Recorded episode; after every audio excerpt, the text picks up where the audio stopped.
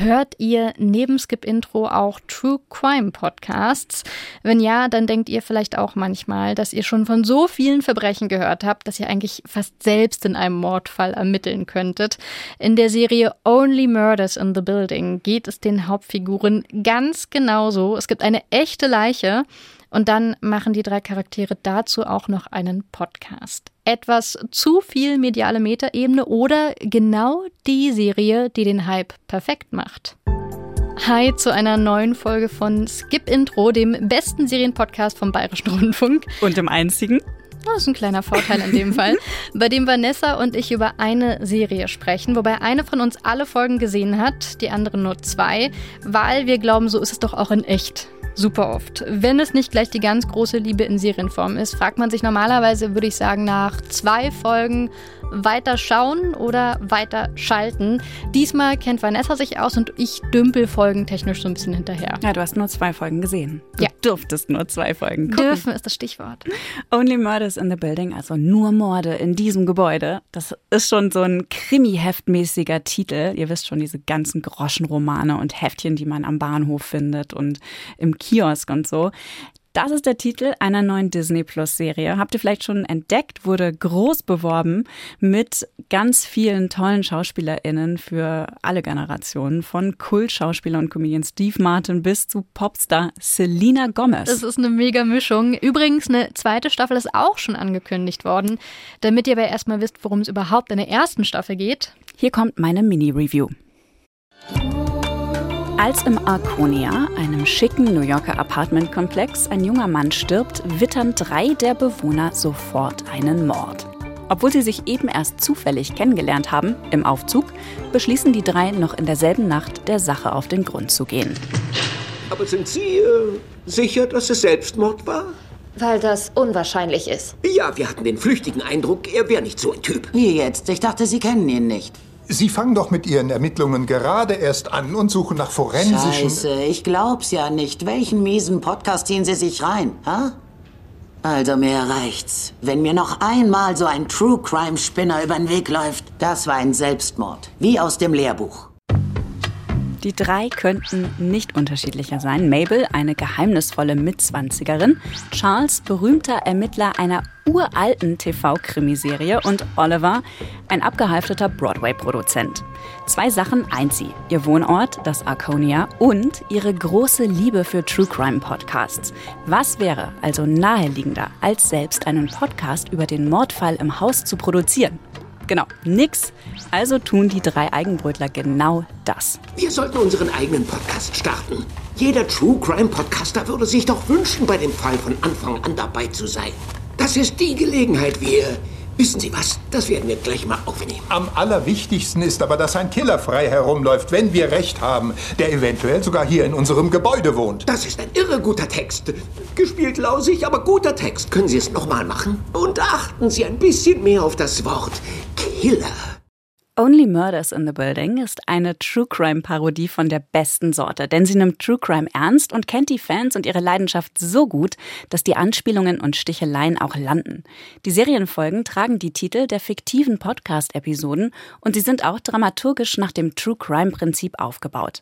Weil etwa eine ungeschriebene True Crime Regel lautet, in der zweiten Folge muss es um das Opfer gehen, ist das auch in der Serie so. Und alle zweiten Episoden bewirken eine tiefe Empathie für das Opfer. Ja, stimmt. Ich habe mich ja schon in so viele Tote verliebt. Sie macht sie sympathisch, sexy oder interessant, doch nichts davon sehe ich bei Tim Cohn. Doch, also. Irgendjemand hier im Haus kannte ihn wohl besser. Finden wir diese Person, können wir die Nuss knacken. Mhm. Der Kriminalfall selbst ist zwar nur halb so wichtig wie die Freundschaft zwischen den drei Eigenbrötlern. Sie locken sich gegenseitig aus ihren Komfortzonen, trauen sich gemeinsam Neues auszuprobieren und Menschen in ihr Leben zu lassen. Dadurch entsteht der typisch warmherzige Disney-Vibe, der die Serie trägt und nur hin und wieder durch ein paar makabere Witze und blutige Szenen gebrochen wird. Schusswunden, Leichen, abgetrennte Katzenpfoten sind hier kein Tabu. Aber Only Murders in the Building ist ja auch kein Kinderfernsehen, sondern eine Krimiserie. Katja, hm. hättest du weitergeschaut nach deinen zwei Folgen erlaubten Serienkonsum? Also von der ersten Folge war ich sehr begeistert. Das sollte ich vielleicht für euch dazu sagen. Ich habe, während ich die erste Folge angeschaut, ich glaube nach 15 Minuten schon oder so, habe ich Vanessa eine Nachricht geschrieben und gesagt, hey, ich wollte die Serie wirklich schlecht finden, weil ich war so ein bisschen genervt von dem ganzen Bohai drum und der Werbung und so. Und weiter ging die Nachricht aber mit, aber ich bin total verzaubert. Von der ersten Folge war ich, wie gesagt, sehr begeistert. Und mit der zweiten ist für mich alles gekippt. What? Alles. Ich würde sie jetzt tatsächlich nicht mehr weiterschauen. Allen Ernstes. Ja, weil der ganze Zauber für mich ab dann gefehlt hat. Die Wärme der ersten Folge, wo wir, du hast ja schon gesagt, die Charaktere sind so schrullig, wir lernen die drei ja kennen. Die sind alle ein bisschen schwierig. Ähm, man, man ahnt schon, sie haben natürlich alle eine eigene Geschichte, eine andere Vergangenheit, ähm, auf der sich auch diese Schrulligkeit so ein bisschen begründet. Und diese Wärme war dann irgendwann weg. Ich hatte am Anfang das Gefühl, es ist so ein bisschen die Nanny meets Gossip Girl meets Columbo, weil einerseits ist da immer so ein teures Flair. In diesem äh, Arconia sehen wir Apartments mit mit teurer Blumentapete im Hintergrund und toll ausgestattet. Schwere Vorhänge, ja. teure Möbel, alles ist irgendwie so stilvoll und die Leute, die da drin wohnen, sind offensichtlich alle etwas älter und haben alle ein bisschen mehr Kohle. Ja, auf jeden Fall. So ein Traum von New York auch. Allein die, die Opener-Melodie, vielleicht können wir die mal ganz kurz einspielen.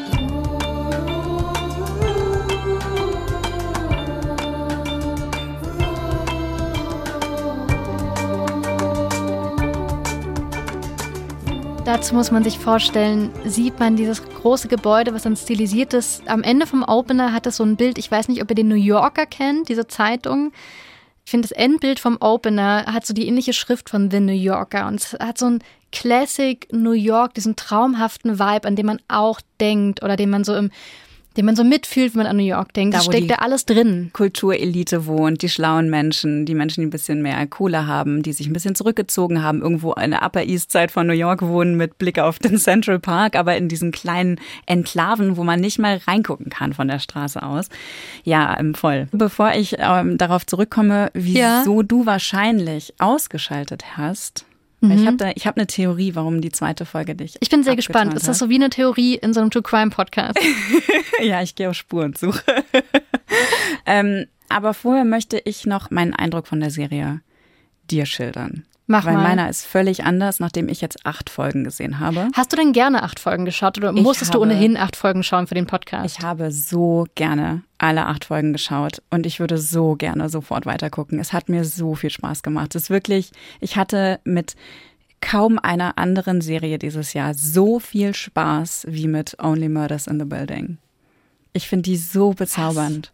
Die Folgenlänge ist ideal. Stimmt, es sind so 30 Minuten ungefähr. Maximal 30 Minuten. Es ist so toll inszeniert. Der Humor der Serie ist so schön. Der Wechsel so zwischen diesem liebevoll bissigen Foppen, wenn die drei sich so gegenseitig aufziehen. Er ist manchmal zynisch, wenn es um True Crime Fans geht, um Podcasting. Super referenziell auch. Ne? Zum Beispiel, ich habe zwar einigermaßen eine Ahnung von Musicals, würde ich behaupten, und ich liebe sie sehr, aber diese ganzen Broadway-Insider, die da am laufenden Band gedroppt werden, habe ich nicht alle gecheckt. Einer der Nachbarn ist ja, hast du auch von gesagt, so ein abgehalfterter Broadway-Produzent. Der spielt ja auch ständig darauf an. Also er tut immer sehr busy vor allen anderen und sagt, ach, ich habe hier eine Produktion, hier eine Produktion und macht sich auch manchmal selber schon so ein bisschen drüber lustig und sagt dann, ich habe eine Produktion, sie ist off. Sie ist off, off, off. Off, off Broadway. Also es ist wirklich nicht die größten Produktionen, die er jetzt macht, aber er zieht eigentlich immer noch seine Identität komplett aus dieser Rolle als Broadway-Produzent und das macht er sehr lustig. Er gibt ja auch immer die Anweisung im Podcast, haben wir vorhin auch gehört, dieses, sagt das mal ein bisschen anders. Und Action.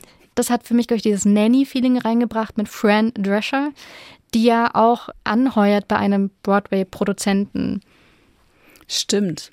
Ja, richtig, der ähm, so ein bisschen an Andrew Lloyd Webber angelehnt ist, ne? Der soll ja. seine, seine ah, Wahnsinn, da wäre ich im Leben nicht drauf gekommen. Dankeschön. Was Aber für eine gute Referenz. Apropos auch. drauf kommen, was ist denn deine Vermutung, warum ich die Serie dann nicht mehr mochte? Das ist genau zwei? jetzt der Punkt, weil du hast ja schon so ein bisschen auf Olivers Geschichte angespielt gerade. Und das ähm, in den ersten, ich glaube, 15 Minuten der Serie lernen wir alle Figuren einmal mit so einer Art Mini-Intro, wie sie durch die Straßen von New York laufen, kennen. Super gut mit tollen Monologen. Und dann geht es ja in den kommenden und das weißt du noch nicht, in den kommenden drei Folgen ein bisschen mehr um die einzelnen Personen. Also wir lernen in Folge zwei nicht nur das Mordopfer besser kennen, mhm. sondern ja auch Mabel, die ja allen verheimlicht, dass sie das Mordopfer kannte. So viel darf ich euch, glaube ich, schon verraten. Das ist jetzt kein großes Geheimnis, weil das, das erfahren wir schon in der ersten Folge. Genau, man hat schon genug Hinweise, muss man sagen.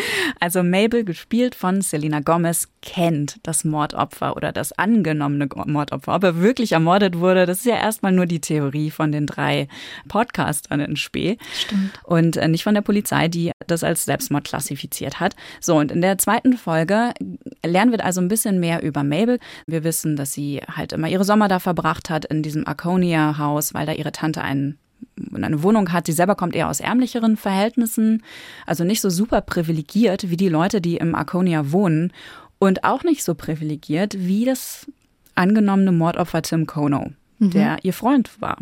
Und das Ganze wird aber ja so inszeniert, so ein bisschen auch in einem sehr arty Style. Also das ist, da sind viele gezeichnete Sequenzen drin weil sie selber gerne zeichnet. Das ist was, was sie, äh, was ihr Hobby ist, worüber sie sich auch definiert. Sie ist Künstlerin. Wir erfahren auch später, warum sie da in dieser Wohnung wohnt und so weiter. Ähm, was sie da eigentlich macht, wie sie sich das leisten kann, da in so einer Riesenwohnung zu wohnen, in ja, diesem stimmt. teuren Haus. Sie wird nämlich mal gefragt von ihren beiden Nachbarn, den älteren Herren. Die deuten schon mal an, so, mh, wir haben uns hier die Wohnung gekauft oder wir sind hier eingezogen. Vor 100 Jahren, als es noch erschwinglich war. Genau, aber du, wie kannst du dir das eigentlich leisten, junge Frau? Und man, man ahnt aber auch schon, sie gibt eine Erklärung ab, aber irgendwie ist auch da klar, das ist Quatsch. Sie denkt sich das bestimmt nur aus. Ja, das ist also alles gar nicht so ausgedacht, aber tatsächlich, oh. ähm, die, die gibt nicht so viel von sich preis. Und in dieser zweiten Folge erfahren wir also ein bisschen mehr über sie, aber ich finde, das ist alles so distanziert, wie sie ja selber sich auch gibt. Und auch durch diesen Zeichenstil wird alles noch ein bisschen mehr ähm, verkünstelt und so. Und du kommst ihr irgendwie nicht richtig nah. Die erste Folge hat mich total verzaubert. Die dritte Folge war dann für mich aber der Punkt, wo ich gesagt habe, okay, geile Serie. Weil danach geht's dann einmal um Oliver, einmal um, ähm, mhm. um Charles, der ja ne, dieser Krimi-Ermittler Brazos ist und heute immer noch darauf angesprochen wird und auch nie wieder eine große andere Rolle hatte und irgendwie immer noch auf diesem Film fährt und auch keine neue Identität für sich selbst hier gefunden hat. Also es sind auch sehr drei sehr traurige Figuren. Ja, vielleicht hast du mir gerade, ohne dass ich das selber geahnt hätte, so ein bisschen Hinweis gegeben, warum ich ab Folge 2 raus bin. Was ich aber sagen kann, ist, dass ich dieses Intermediale, was du gerade auch gemeint hast mit diesen Zeichnungen, die dann die Vergangenheit so ein bisschen darstellen, das finde ich eigentlich toll. Das gibt es ja auch in der ersten Folge dass dann was sehr musical-esque dargestellt wird. Mhm. Äh, Oliver ist ja dieser Broadway-Produzent. Und im Broadway wird viel getanzt, es gibt viel Theater und so weiter. Und er erzählt dann auf seiner kurzen Intro-Passage, wo er durch die Stadt läuft, von einem Stück, was er gesehen hat, im, im Internet gefunden, ein Video, über das Leben von New York und er macht da so eine Metapher für sein eigenes Leben draus. Und diese ganze Folge spielt ja damit mit diesem Effekt, dass Dinge zurückbouncen, dass ja. sie wieder zurückgefedert werden ins Leben. Und das ist quasi dieses Stück, was auch in der Serie, in dieser Folge immer wieder eingeblendet wird. Also ganz am Anfang gab es so einen Ausschnitt daraus. Das ist ein Video, das zum 100. Todestag von Claude Debussy aufgenommen wurde zu Claire de Lune. Darauf bezieht er sich, das hat also tatsächlich existiert und die haben das so künstlerisch in diese Folge aufgenommen, um Olivers Lebensmotto oder Einstellung dazu versinnbildlichen und zu zeigen. Und das fand ich so großartig gemacht. Wir können da mal ganz kurz reinhören, wie er das erklärt. Neulich sah ich eine brillante Tanzaufführung im Internet, die zu Claire de Lune inszeniert war. Eine simple Geschichte über einen Mann, der versucht, eine Treppe hinauf zu gelangen jedes Mal hinunterfällt, aber immer wieder neue Wege findet, um zurück auf die Treppe zu gelangen. Und dann dachte ich, versucht das nicht jeder von uns tagtäglich hier in dieser Metropole? So ist das Leben in New York. Was soll das? Kann man diesen Mantel übersehen? Super toll. Der Mantel, den er trägt, ist nämlich so sehr extravagant und lila. Oder lila. Äh, und es stimmt, dieser, also wir sehen währenddessen einen Clip, äh, in dem ein Mann eine Treppe hochgeht, runterfällt von der Treppe seitlich runter und dann zurückspringt, zurückgefedert wird. Das ist tatsächlich sehr schön. Und es gibt ja noch mehr intermediale Sachen, zum Beispiel die Kommissarrolle von Charles, Die sehen wir auch ganz kurz, also so ein Fernsehausschnitt aus dieser ganz, ganz alten Sendung. Sieht super lustig aus, einfach nur, weil eine Fernsehserie dann quasi ganz viele Filter über eine aktuell gedrehte Szene legt, damit es nach alten Fernsehen Sieht aus wie Columbo in den 90ern oder 80ern. Das Absolut. Ist schon sehr schön. Das, ist sehr liebevoll gemacht. Solche Sachen gibt es sehr oft und ich finde die auch sehr schön. Aber was ich nicht mag, ist ab der zweiten Folge wo sie ja ihre Podcast-Arbeit noch vertiefen, die Idee, einen Podcast zu machen über diese echte Leiche. Die äußern sich so distanziert über diesen Mordfall und dadurch so abfällig dem Menschen gegenüber. Das mochte ich einfach gar nicht. Das also ist so sie, spannend, sie nehmen den Menschen gar nicht mehr, als sie das Opfer war.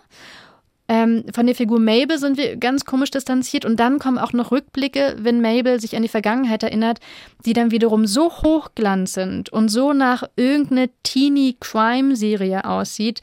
Diese drei Sachen haben mich dann so abgeschreckt. Also es war alles nicht da, was ich in Folge 1 mochte. Das Verspielte, super das spannend. Warmherzige. Weil das, das Ding ist ja, in Mhm. der zweiten Folge wird ja genau das sogar thematisiert. Dieses, dass ähm, True Crime Fans und auch True Crime Podcasterinnen alle gerne ähm, vergessen, dass es sich da um echte Menschen handelt und echte Schicksale und dass es einfach nur noch um den Thrill geht, um den Unterhaltungsfaktor von diesen Geschichten. Und ich finde, dass es aber die zweite Folge eigentlich total gut auf den Punkt bringt, weil sie eben zeigt, so wird der Podcast produziert. Das ist wichtig für eine spannende Geschichte. So sind die Regeln dieses Aber es ist doch Genres. eigentlich Quatsch. Es ist doch eigentlich insofern Quatsch, als dass echte True Crime Podcasts ja nicht so entstehen. Natürlich folgen die auch Regeln. Ja, ja. Und ich glaube auch, eine, eine Distanz ist irgendwann nötig, um das Ganze respektvoll zu halten. Gute Podcasts, ja, aber nicht die Leute, die im Netz als HobbyermittlerInnen unterwegs sind. Und das sind sie ja. Sie sind ja keine JournalistInnen. Aber deswegen Ja, höre ich mir solche Podcasts nicht an. Ich Und deswegen will ich diese Serie auch nicht sehen. aber ich finde, da geht's weiter. Und die fangen eben an, Tim Kono besser kennenzulernen und Mabel gibt dann auch mehr von sich preis. Und das, äh, also diese Wärme kommt dann ab der dritten Folge garantiert wieder rein. Oh. Also es tut mir sehr leid, dass du den Spaß genau dadurch verloren hast. Aber ich fand es auch, die zweite Folge fand ich auch ein leichtes bisschen sperrig. Aber was ich schön finde bei der Serie ist, dass die so schlau angelegt ist mit so vielen Referenzen, dass man immer noch irgendwas findet. Was ich nämlich total spannend finde, ist, dass die Serie ja auch immer wieder zeigt, es geht zwar vorrangig um einen True Crime Podcast, was ja in der medialen Entwicklung der letzten Jahrzehnte das, das neueste Produkt ist, aber es geht die ganze Zeit auch um diese wahnsinnig alte, wahrscheinlich zutiefst menschliche Faszination an Verbrechen. Zum Beispiel lesen Tim Kono, das eventuell Mordopfer, und Mabel in der Vergangenheit auch so eine ganz bestimmte Buchreihe, die Hardy Boys. Das ist eine Jugendbuch-Kriminalreihe, die kannte ich vorher gar nicht. Ich habe dann nur während der Serie mir irgendwann gedacht, haben die sich das ausgedacht? Haben die also Buchcover extra gestaltet? Haben sie nicht. Das ist äh, eine, eine Jugendbuchserie, die in über 25 Sprachen wohl übersetzt worden ist. Krass, okay, habe ich noch nie von gehört. Wikipedia. Aber es ist das gleiche wie TKKG im Endeffekt oder die drei Fragezeichen oder die fünf Freunde nach dem gleichen Muster funktioniert das. Zumindest Genau. so, wie ich es verstanden habe in der Serie auch. Genau. Und dann eine andere Faszination, die ich auch sehr nachvollziehen konnte. In der Vergangenheit sieht man, wie Mabel quasi Detektivin auch schon spielt als Kind. Und dann hat die so ein schwarzes Pulver irgendwo hingestreut und dann hantiert die mit einem Tesafilm rum. Und ich habe das sofort erkannt, weil derartige Kriminaltipps gab es auch in der Mickey Mouse und ich habe es geliebt. Der Tipp ist, dass wenn man irgendwo Fingerabdrücke vermutet, Pulver drüber streuen soll, dann pustet man das ein bisschen weg, hauchzart so. Das war nicht so hauchzart. Dann pustet man das ein bisschen weg. Dann nimmt man so einen Klebestreifen, einen durchsichtigen, klebt den darauf und wenn man den abzieht, dann hat man einen Fingerabdruck, der natürlich überhaupt gar nichts wert ist. Aber ich fand es sehr spannend und es gab ja aber auch in der Mickey Mouse so, so Pappgestelle, wo dann irgendwo ein winziger Spiegel Lupen ist. Genau. sowas. Damit sollte man um die Ecke schauen können. Ich fand alles, alles toll und ich glaube, diese Neugierde, die man da hat, die vielleicht in manchen respektlosen Kontexten auch ganz schön schlechte Abzweigungen nimmt, die wird auf so vielen Ebenen aufgegriffen und im Grunde eine mediale Geschichte von mh, Kriminal nachspüren wollen nacherzählt. Das fand ich richtig toll. Und auch dieses Bedürfnis oder dieses Verlangen und diese Faszination in das Leben und die Wohnungen von anderen Leuten einzudringen, weil was sie machen ist, Tim und Mabel sind befreundet mit dem Sohn des Hausmeisters vom Arconia, der natürlich Zugriff hat zu allen Schlüsseln im gesamten Haus. Was hoffentlich kein Kind irgendeines Hausmeisters jemals hat. Ich hoffe es. Oh mein Gott. Ja, auf jeden Fall nutzen die das, um sich Zugang zu verschaffen zu den ganzen Wohnungen von diesen ganzen reichen Bewohnern in diesem Gebäudekomplex und schnüffeln da rum. Und spielen erstmal nur in der eigenen Wohnung Detektiv und weiten das dann aber auf das ganze Haus aus. Und ich kann das total nachvollziehen, diesen Kick in fremde Wohnungen reinzugucken. Ich liebe es, auf der Straße zu laufen und in diese hell erleuchteten Wohnungen reinzuschielen und zu gucken, was hängt da an der Wand? Was haben sie für eine Lampe? Was stehen da für Bücher im Regal? Aber es ist natürlich auch eine Kontaktsuche, es ist auch ein Nachspüren nach anderen Leben. Was ich auch sehr gut fand und was ich ganz lange nicht gesehen habe, ich finde, Only Murders in the Building ist eine Serie, die auch im TV laufen könnte, weil die mir nicht so streaminghaft ähm, für eine bestimmte Zielgruppe gemacht ist. Total. Nicht falsch verstehen, ich mag, dass ich Serien schauen kann, die wahrscheinlich eine ganz, ganz kleine Zuschauergruppe nur hätte, wenn man sie nicht weltweit anschauen könnte. Ich fand das so schön, weil dadurch auch manchmal Dinge vorkommen und Haken geschlagen werden, die ich in vielen Serien, die ich automatisch konsumieren würde, gar nicht mehr erkenne. Und mein Eindruck ist auch darin begründet, dass wir zwei ältere Herren haben, äh, mit Verlaub, Martin Short, Steve Martin, zusammen mit einer jüngeren Frau, deutlich jünger, Selena Gomez und die zusammen auf der Bildfläche sind. In den Charakteren wird natürlich ausgespielt, wie verschieden die sind und wie verschieden die auch aussehen und rüberkommen. Auch die Generationskonflikte und genau. Missverständnisse dazwischen sind ein ganz großer Quell für lustige Momente, aber keine cringigen Witze. Das muss man echt betonen. Es ist erstaunlich unpeinlich alles. In dieser Serie ist der beste Witz über Altersunterschied und Internet, den ich je in einer Serie gesehen habe. Also, Mabel, wir sind gespannt. Kannst du uns Neues über die Online-Welt von Tim Kono sagen? Er hat nicht viel gepostet in seiner Online-Welt. Sein Leben war offensichtlich langweilig und traurig. Hast du den ganzen Verlauf gecheckt? Yep, alle Websites. Tja, wir haben das Internet ausgereizt. Ich finde es trotzdem nicht despektierlich, aber natürlich die Idee, dass die Figur von Steve Martin der Meinung ist, man hat das ganze Internet abgegrast. Da ist nirgendwo irgendetwas. Die Figur von Selena Gomez rollt dann auch mit den Augen. Es ist total klar, das würde ich auch tun. Steve Martin und Martin Short sind ja beide in den 70ern. Ähm, Steve Martin, ich weiß gar nicht, ob ihr den alle kennt noch. Für mich ist das so ein Schauspieler, den verbinde ich extrem mit meiner Kindheit in den 90ern. Der hat damals in ganz, ganz vielen Familienfilmen mitgespielt. Und ich glaube, in Deutschland ist er so am bekanntesten wahrscheinlich wegen Pink Panther. Und in den USA ist er aber absolute totale Comedy-Legende. Spielt auch Banjo, by the way, hat mehrere Alben rausgebracht. Und der ist die gleiche Generation wie mein Vater, ich glaube ein Jahr älter als mein Vater. Und so fühlt er sich auch für mich an. Der hat so was väterlich-onkeliges. Und bei vielen Darstellern aus seiner Generation, die und ihr Humor sind nicht gerade gut gealtert bei vielen. Mhm. Ich hatte wirklich Angst, dass das so krass in die Hose geht mit der Serie. Deswegen wollte ich die auch gar nicht gucken, ursprünglich. Also ich hatte keine Hoffnung, dass das irgendwie cool werden könnte mit Only Murders in the Building. Aber well. Steve Martin und Martin Short und ihr Oldschool-Humor, den die da wirklich ja auch zelebrieren, diese Buddy-Comedy ja. und äh, ihre Wortwitzchen und so.